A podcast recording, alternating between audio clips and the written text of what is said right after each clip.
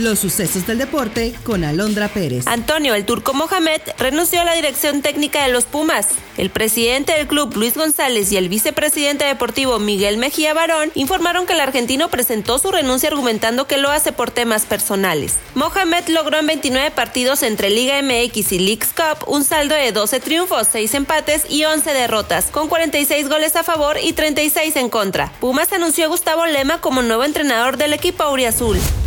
Ricardo Lavolpe pasó de ser asesor en la selección mexicana a técnico del Américas Kings League Santander. El bigotón fue anunciado como el primer técnico en la historia del Muchachos FC, club presidido por el famoso influencer argentino Jero Freixas. La Américas Kings League es un proyecto surgido de la imaginación de Gerard Piqué y se está expandiendo rápidamente en Europa y América.